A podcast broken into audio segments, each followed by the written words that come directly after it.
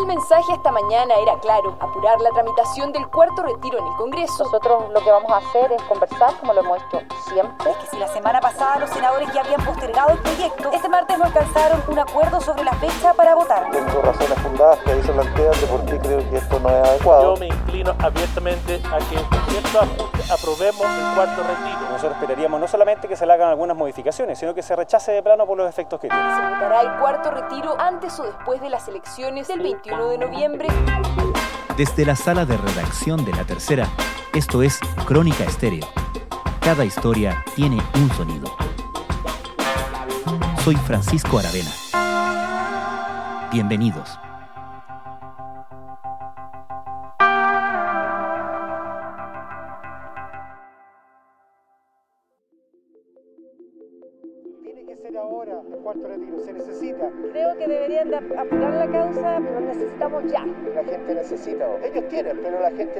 El cuarto retiro del 10% de los fondos de pensiones se encuentra en horas cruciales en el Senado. Mientras buena parte de la oposición negocia a contrarreloj para conseguir los votos necesarios para aprobarlo antes de las elecciones del 21 de noviembre, el oficialismo intenta frenar el proyecto, aunque no se descarta que algunos senadores de derecha lo terminen apoyando, sobre todo los que postulan a la reelección. Es una carrera contra el tiempo porque el factor electoral está sobre la mesa. Aunque los técnicos han insistido en que se trata de una mala política pública que seguirá dañando a la economía chilena, el nuevo retiro de los ahorros previsionales es altamente popular. De acuerdo a la reciente encuesta de Data Influye, el 71% de los chilenos realizaría este cuarto retiro previsional, aunque esto implique quedar en cero en sus cuentas individuales. Es ese respaldo popular a una medida unánimemente rechazada por los especialistas lo que condiciona en buena parte los cálculos no solo en torno a la votación del Senado, sino también los plazos en los cuales se vote. ¿Cómo están estos cálculos influyendo en la discusión? ¿Cómo se enredó tanto el camino del proyecto tras su aprobación en la Cámara?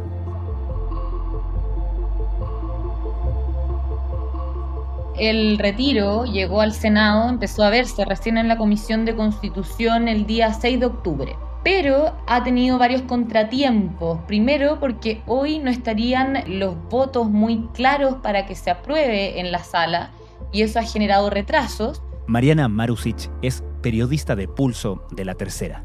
Por otro lado, también lo que ha pasado es que el Senado tiene una alta carga legislativa dado todo lo que se está discutiendo, como por ejemplo el presupuesto, indulto, eventualmente también otros proyectos que tienen y que van a llegar, como la acusación constitucional, etcétera. Entonces, eso le ha puesto una alta carga legislativa que ha hecho que se retrase la iniciativa. Ahora, siempre hemos visto en los retiros anteriores que cuando el Senado ha querido tramitar rápido un proyecto de retiro, lo ha hecho eh, y en menos de una semana puede despacharlo de una cámara. Pero en esta ocasión no ocurrió lo mismo por lo mismo que te decía. El tema de las elecciones presidenciales también por una parte lo complica en el sentido de que si no se tienen los votos para su aprobación, probablemente a la candidata de C, Yasna Proboste, no le podría convenir quizás que se vote. Y yo no le voy a hacer a los demás lo que no me gusta que me hagan a mí mismo. Por lo tanto, nosotros no vamos a ejercer una presión como se pretendía hacer por parte del candidato de continuidad de este gobierno en la tramitación de la Cámara de Diputados.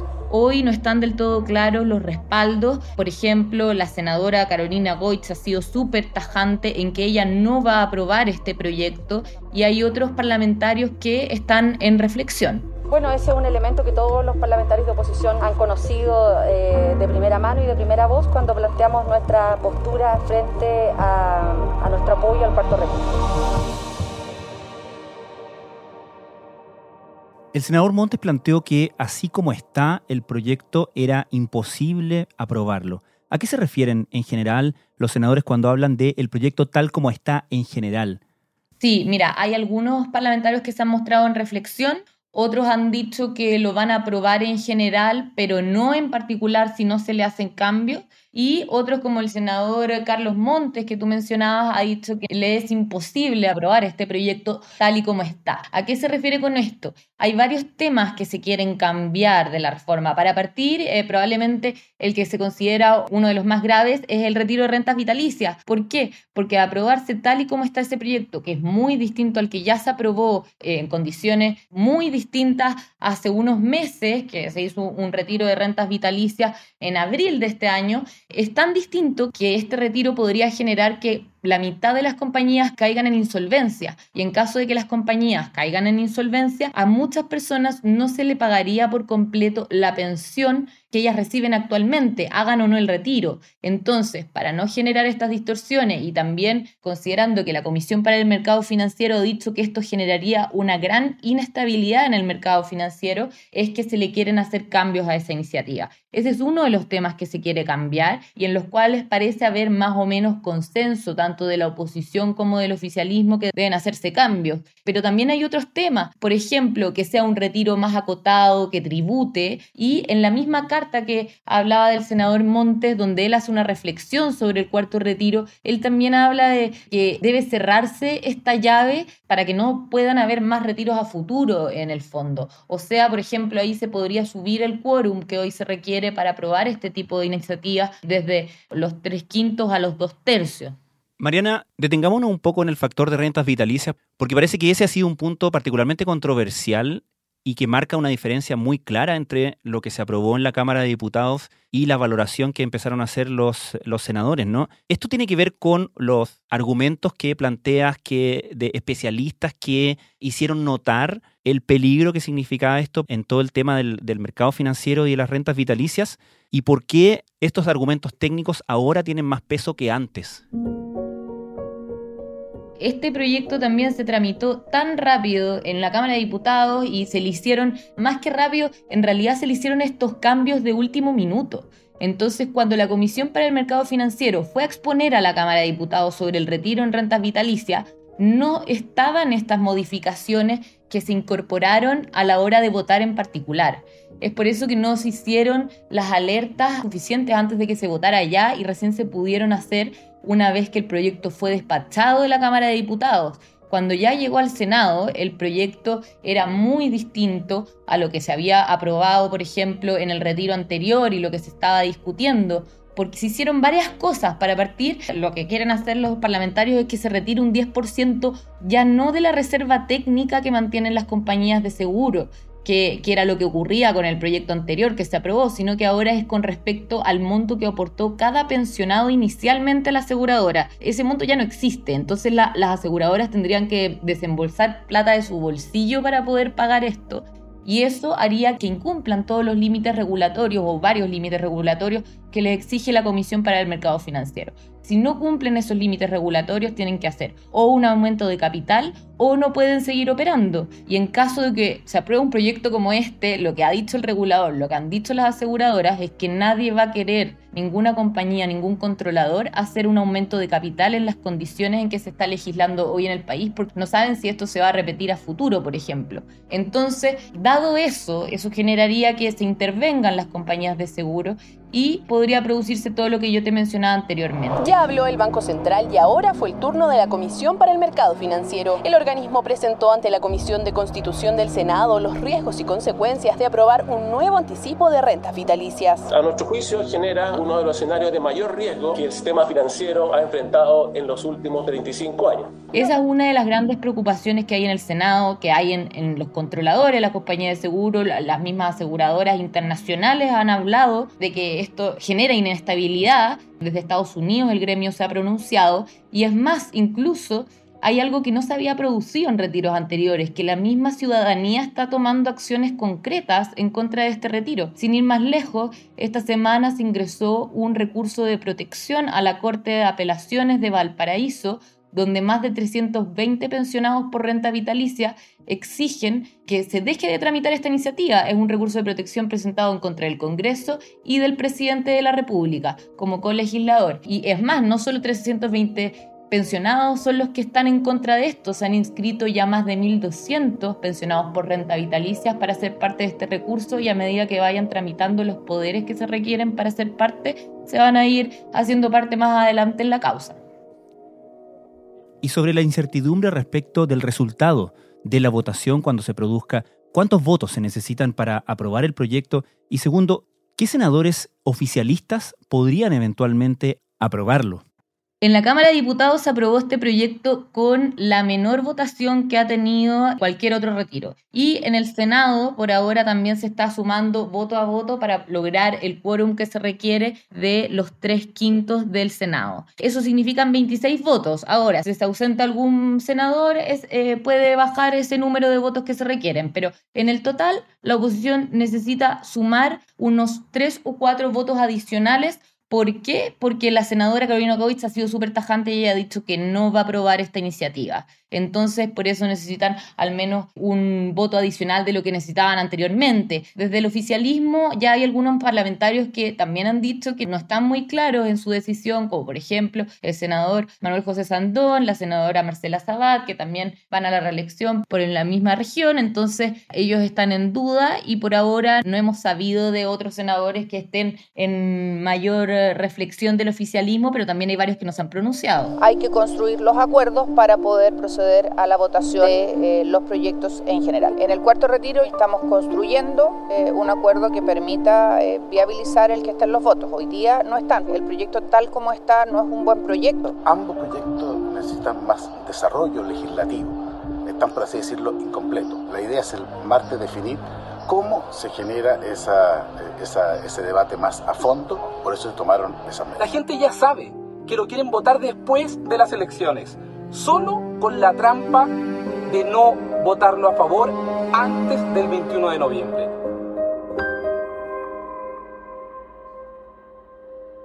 Por lo tanto, uno puede hacer la lectura de que cuando finalmente se vote esto en el Senado va a ser muy decisivo para esos votos, ¿no? Parlamentarios que están pendientes de su reelección eventual y por lo tanto haciendo esos cálculos.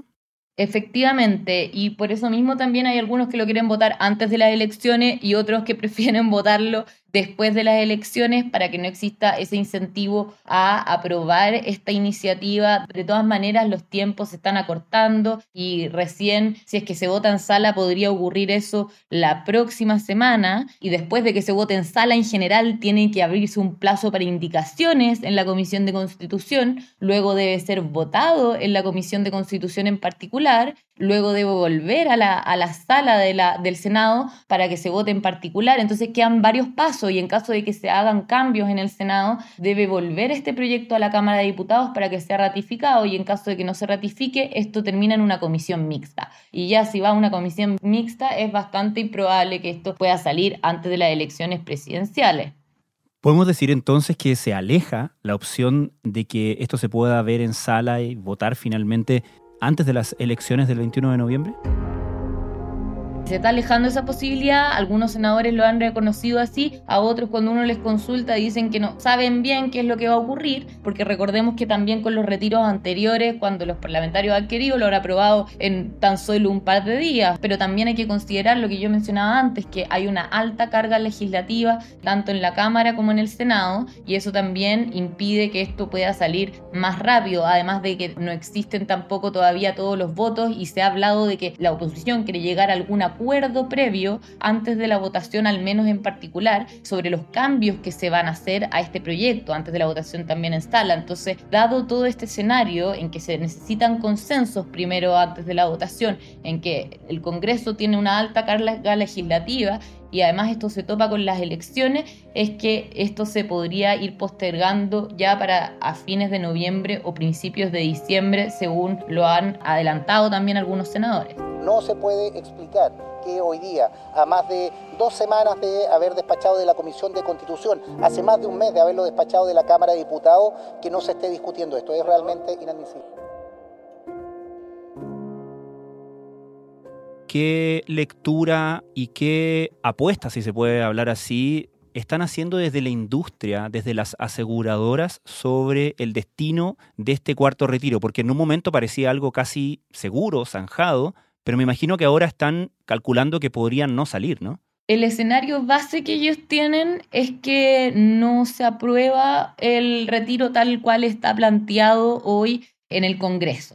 El escenario base que tienen es que se van a generar cambios de esta iniciativa. Ahora, tampoco lo descartan por completo que pueda aprobarse algo este, en ese sentido, pero no es un escenario más probable. Y lo que ellos creen es que podría o aprobarse un retiro como el que ya se hizo, lo cual tampoco es un buen escenario según ellos mismos dicen, pero es bastante peor que se apruebe, según ellos mismos han advertido, el retiro tal cual está hoy día. Entonces, el escenario base es que no se aprueba tal cual está, podría salir uno como el que ya se aprobó en abril o no salir definitivamente. Y también las AFP hay que considerar que cuando los retiros estaban en este nivel de tramitación, en esta etapa de tramitación ya en el Senado o incluso antes de que pasaran al Senado, ellos ya se estaban preparando para los retiros, la, la super de pensiones ya había emitido o estaba haciendo normativas de cara al, al retiro que eventualmente iba a aprobar el Congreso, tenían borrador de normativas, reuniones, etcétera, y en esta ocasión, fíjate que eso no ha ocurrido por el momento. También se da eh, esta sensación de que, al menos desde la industria, desde ambas industrias, creen que existen más posibilidades ahora que antes de que no se apruebe este retiro. También el mercado lo está viendo así desde la semana pasada, en realidad. Las tasas empezaron a bajar la semana pasada después del el anuncio que hizo la senadora Carolina Goitz, las tasas largas, y después de que se empezó a especular de que la votación final del retiro podría quedar para después de las elecciones elecciones presidenciales. Porque si bien podría hacerse la, votación en general antes, y es muy probable que ocurra, no se despacharía en caso de aprobarse el proyecto, o al menos no terminaría su tramitación, ven algunos antes de las elecciones, y eso le da menos presión, digamos, a la votación y podría eventualmente tener más posibilidades de que se rechace. El aumento de tasas tiene influencia luego sobre el crédito y el costo de los créditos hipotecarios. Por otro lado, la rentabilidad de los fondos de pensiones también se ha visto afectado por la evolución de las tasas. Esto eh, ha generado una rentabilidad negativa de los fondos con mayor exposición a renta fija, porque el mercado de renta fija es el que ha estado más afectado por toda esta coyuntura. Y eh, por otro lado, hay un número significativo de personas naturales que han abierto cuentas en moneda extranjera. Todo eso es lo que presiona al dólar al alza. Y en paralelo, ¿qué pasa con la ley corta de pensiones? ¿Podemos decir que, tal como la reforma previsional, está muerta? Mira, justamente producto de los retiros que se han hecho, el gobierno decidió bajarle varios cambios a su tramitación, no le han renovado la urgencia porque dicen que básicamente hay que volver a evaluar todo el escenario si es que se aprueba un cuarto retiro porque los cálculos que han hecho de cuánto desembolsaría el gobierno, de cuántos beneficiarios habría, cambiaría todo. Entonces están a la espera de eso para ver qué es lo que ocurre con esta iniciativa. Y también hay que considerar que en la Comisión de Trabajo se le hicieron muchos cambios al proyecto. Hacienda dijo que quedó desfinanciado el proyecto después de cómo salió de la Comisión de Trabajo de la Cámara de Diputados y todos esos cambios que se le introdujeron, varios de ellos son inconstitucionales, según advirtió el mismo secretario de la instancia. Entonces, si bien el gobierno cree que en Hacienda puede primar más la racionalidad y se reviertan varios de esos cambios que se hicieron, no está de todo claro todavía qué es lo que va a pasar con la ley corta de pensiones, pero al menos no se va a volver a ver probablemente hasta después de las elecciones presidenciales.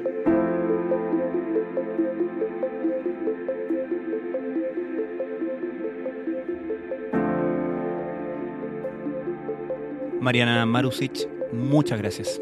Gracias a ustedes.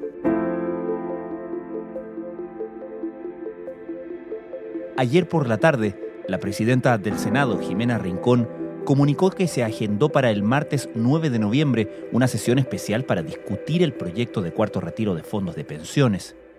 A ver, en primer lugar me parece bien que se haya puesto día y hora. Es algo que venimos exigiendo hace varios días, que no se podía dilatar una situación que claramente eh, podía estar y estaba radicada en el liderazgo de la presidenta del Senado y vemos que se ha escuchado la petición y que chilenos y chilenas sepan que el día martes a las nueve y media se va a poder votar, vamos a poder argumentar y vamos a poder votar y no me cabe duda a favor eh, el tener eh, este cuarto retiro. Sin embargo, la cuarentena preventiva de la senadora y candidata presidencial Yasna Proboste, que en el mejor escenario recién le permitiría retomar sus funciones el miércoles, probablemente retrase la sesión un día más. Hay que recordar que sin un estado de excepción vigente, los parlamentarios no pueden votar de manera remota.